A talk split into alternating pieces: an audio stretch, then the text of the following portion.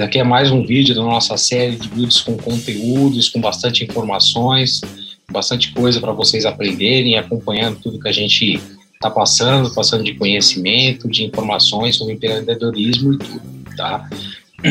Hoje aqui, uh, homenageando o mês da mulher, né, dia 8 de março foi o dia da mulher, então a gente resolveu fazer uma homenagem às mulheres, trazendo várias mulheres empreendedoras, tá, que tiveram muito sucesso nesse empreendimento, nesse empreendedorismo feminino, que é um, um negócio fantástico, a gente tem muitas clientes mulheres, é sempre muito positivo, e são mulheres empoderadas, né, com o empreendedorismo na veia, que tiveram muitas histórias de sucesso, tá? Hoje aqui com a gente está a doutora Érica Lopes, ela é advogada, ela trabalha junto com a gente aqui na DHP Soluções na área jurídica, tá? Ela tem um escritório dela e que presta o serviço de atendimento jurídico para nós.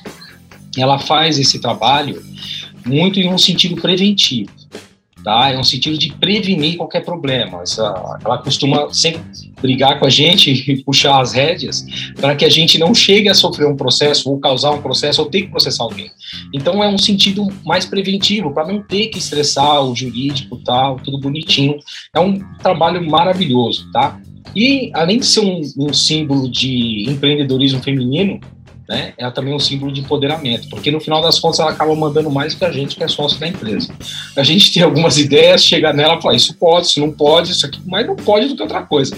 Então, ela tá certa, né? A gente não tem o um conhecimento, a gente pode acabar fazendo alguma coisa que vai causar um problema, né?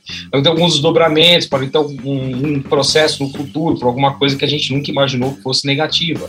Mas ela é especialista, então ela acaba mandando mais que a gente mesmo. Então, o empoderamento dela aqui dentro da empresa é maior que nós que somos sócios, tá? Então, eu vou dar a palavra para ela, ela vai contar um pouco da história dela e falar sobre o trabalho que ela faz, que é um trabalho maravilhoso, que não está só relacionado a empresas. Ela tem um outro lado do trabalho, que é um trabalho de direitos das famílias, que eu, particularmente, eu sou um grande fã. É algo muito bacana, muito positivo de grande resultado. Tem muito valor para a sociedade. Ah, tanto o trabalho empresarial também tem um valor enorme para a sociedade, né? porque quanto mais você fomenta negócios, você está fomentando a economia. E você ainda vai e trabalha com a família. Então eu acho fantástico, eu sou muito fã do trabalho que ela e o escritório dela fazem. Então, sem mais enrolação, doutora Érica, com a palavra. Muito obrigado, doutora. Obrigada, Paulo. Obrigada pela oportunidade. Obrigada, DHPP Soluções Obrigada pelos elogios. Eu me sinto muito honrada de poder participar desse programa de vocês, de poder falar um pouco a respeito do meu trabalho como mulher, trabalhando com empresas, trabalhando com as famílias e a forma como eu posso ajudar a, as empresas a fazerem o trabalho delas de uma forma mais efetiva, e sem utilizar o judiciário né, da forma preventiva, e, por outro lado, as famílias, num trabalho mais humanizado, que é a minha postura como advogada. Bom, nós vamos falar aqui da questão do empoderamento, uma questão de incentivo às mulheres. Eu acredito que eu tenho uma história interessante, porque eu fiz minha faculdade de direito, eu pagava minha faculdade, não tinha, não venho de uma família que pudesse é, pagar a faculdade para mim, então foi bem difícil e muito gratificante esse período. Eu estudava à noite, trabalhava o dia inteiro, pegava condução e foi bem difícil no sentido de, de, de ser é, não estressante, porque eu amava o estudo de direito e eu amava o meu trabalho, mas pelo tempo e a dedicação que eu tinha é, que prover nesse período. Fiz a, entrei muito cedo na faculdade, eu comecei a faculdade com 17 anos, terminando logo o colegial, já passei na faculdade de Direito, e como eu disse, comecei a trabalhar cedo também no segundo ano de faculdade, eu tive a oportunidade de começar meu trabalho numa indústria. Entre outros escritórios que eu passei, fui para uma indústria nacional, tinha três unidades no Brasil e tinha muita demanda de trabalho. E foi um algo assim muito especial para mim, porque eu trabalhava numa área que eu ainda não conhecia, eu era estudante de segundo ano de faculdade, uma empresa que estava quase falindo, e eu precisava correr atrás para poder aprender além daquilo que eu tinha na faculdade. E eu entrei para ajudar nessa empresa como estagiária por um período de seis meses. Era um desafio muito grande. No final das contas, eu me formei, continuei na faculdade, me tornei advogada dessa empresa, montei meu escritório e ainda continuo trabalhando com essa empresa até hoje. Então, eu consegui superar alguns limites meus e também dificuldades que todo mundo tem. E realizei um sonho de me formar, trabalhar na área que eu gosto e lidar com essas dificuldades, porque eu trabalhava numa indústria, eram muitos homens, né, na, no departamento jurídico era eu, outras pessoas, e eu tinha uma chefe que hoje é a minha sócia.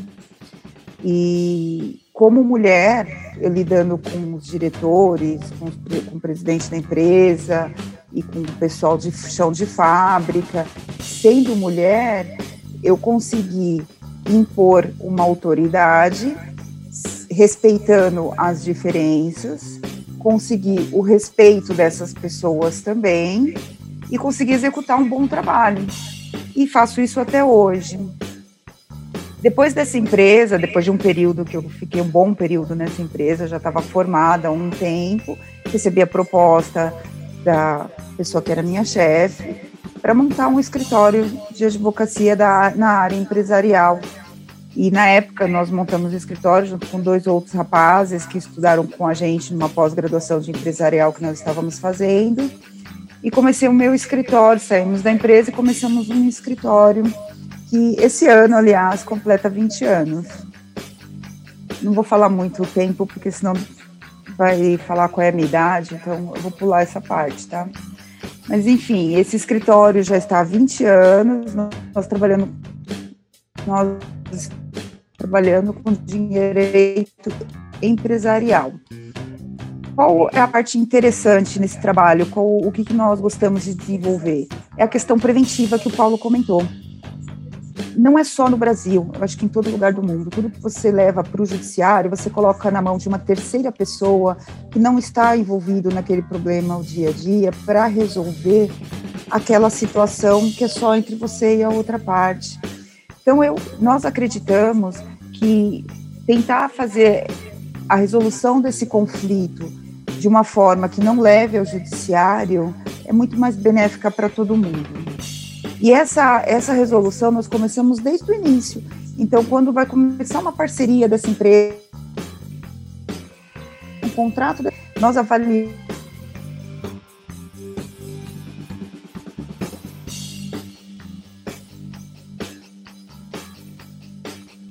criamos a situação de nós não estamos aqui para impedir que o negócio seja feito. Nós estamos aqui como facilitadores do negócio mas de uma forma que seja seguro, não só para você, mas para outra parte também, porque a ideia é que o negócio flua. Né? Então, nós procuramos de todas as formas fazer contratos e fazer acordos entre as partes que todos ganham, né? em que todos possam é, movimentar a economia da melhor forma, todos possam ganhar o seu dinheiro, todos possam desenvolver o seu trabalho, então, o advogado ele tem que ter essa função. Nós acreditamos que o advogado tem que ter a função de facilitador de negócios dentro de uma empresa. Não adianta o Paulo chegar para mim com um contrato e falar: olha, eu preciso disso. Eu falo para ele: não, isso você não pode. E ponto. Adianta. Ele precisa fazer o negócio. Qual outra opção na forma legal, de um jeito que não te atrapalhe, que não te prejudique, não prejudique o outro, que seja feito de boa fé, que esse negócio possa ser realizado.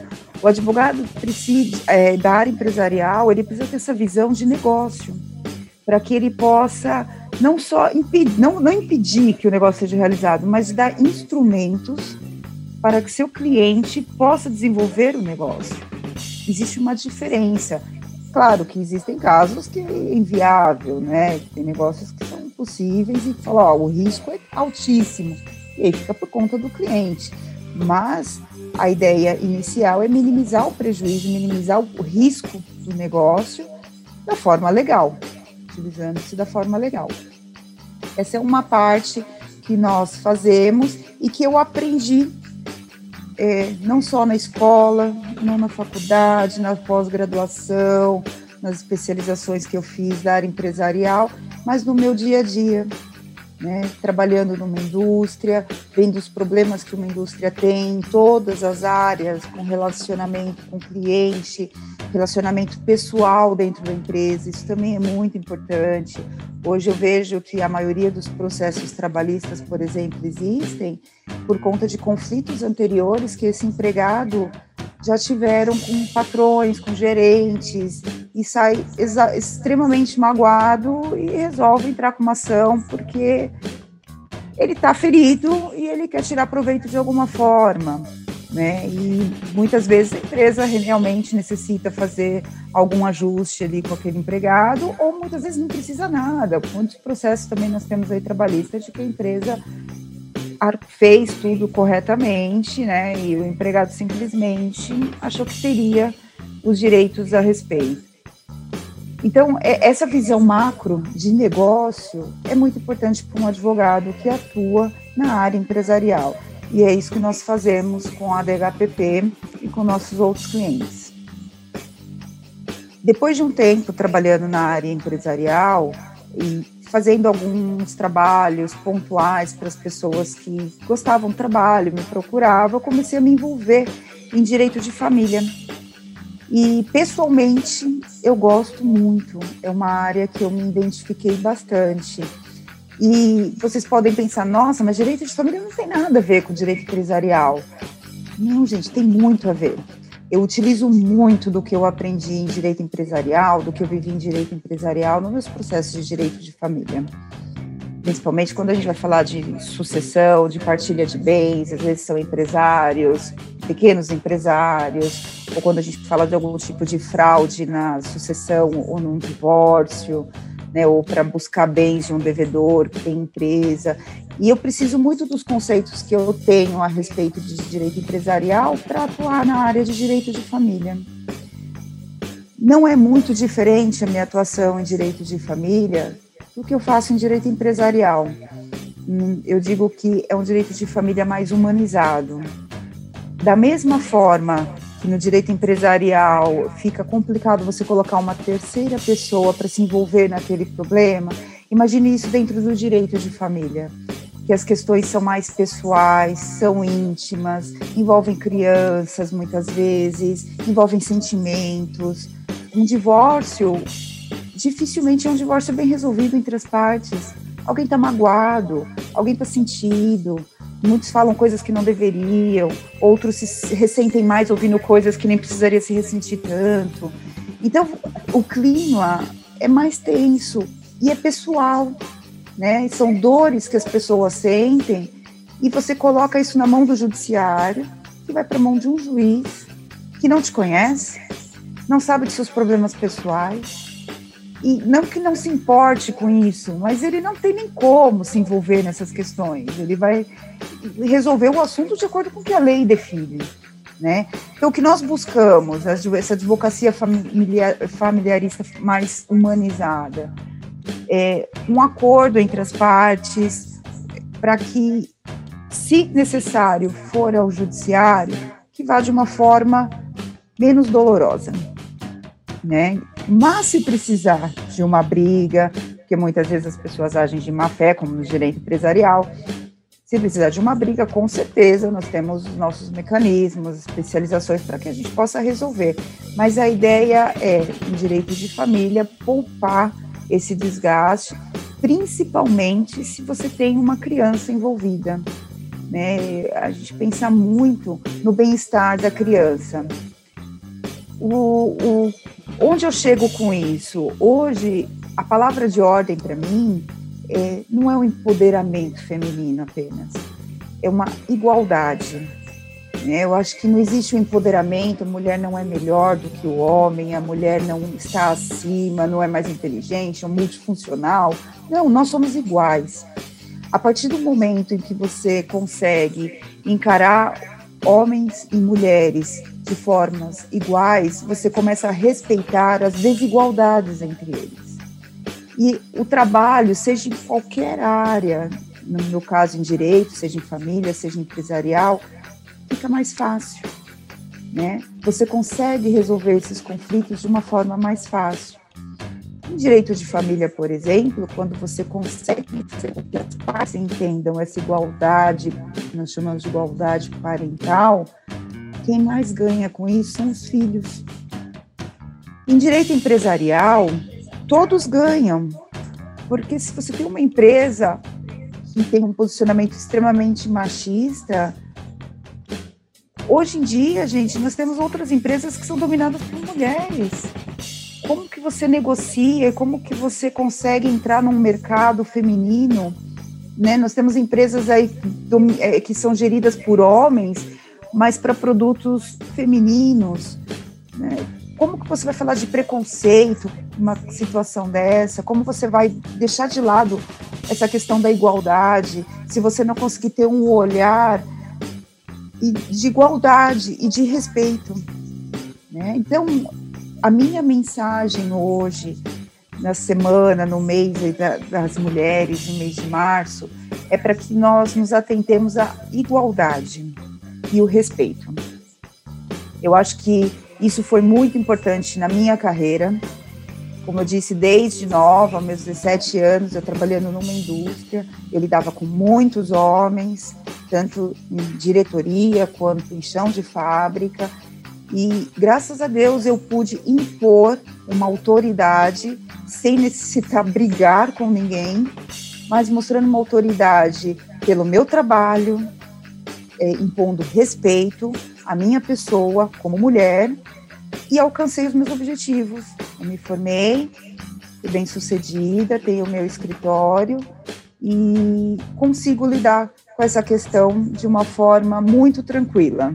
Né? Trabalho com homens, trabalho com mulheres, atendo no meu escritório em questões de divórcio, separação, homens e mulheres, e entendo a situação de ambos. Né? Não dá para falar que homens erram mais, que mulheres erram mais. Não, todo mundo erra, todo mundo tem seus defeitos e todo mundo busca a mesma coisa. Ninguém quer viver a vida brigando, todo mundo quer resolver sua situação.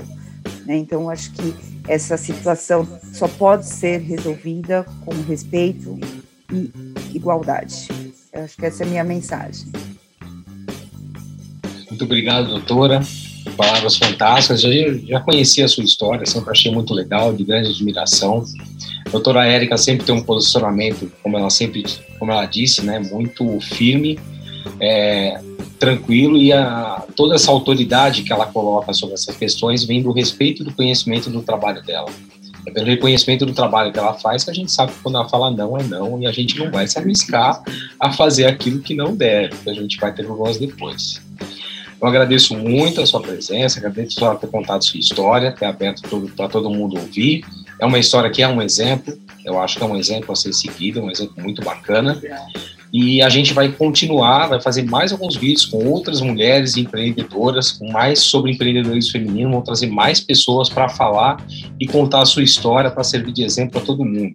Se alguém pensa em empreender, em fazer um negócio e tentar tocar a vida de outra forma, né, para tentar progredir, melhorar de vida, a gente tem exemplos e tem pessoas que podem dizer o caminho.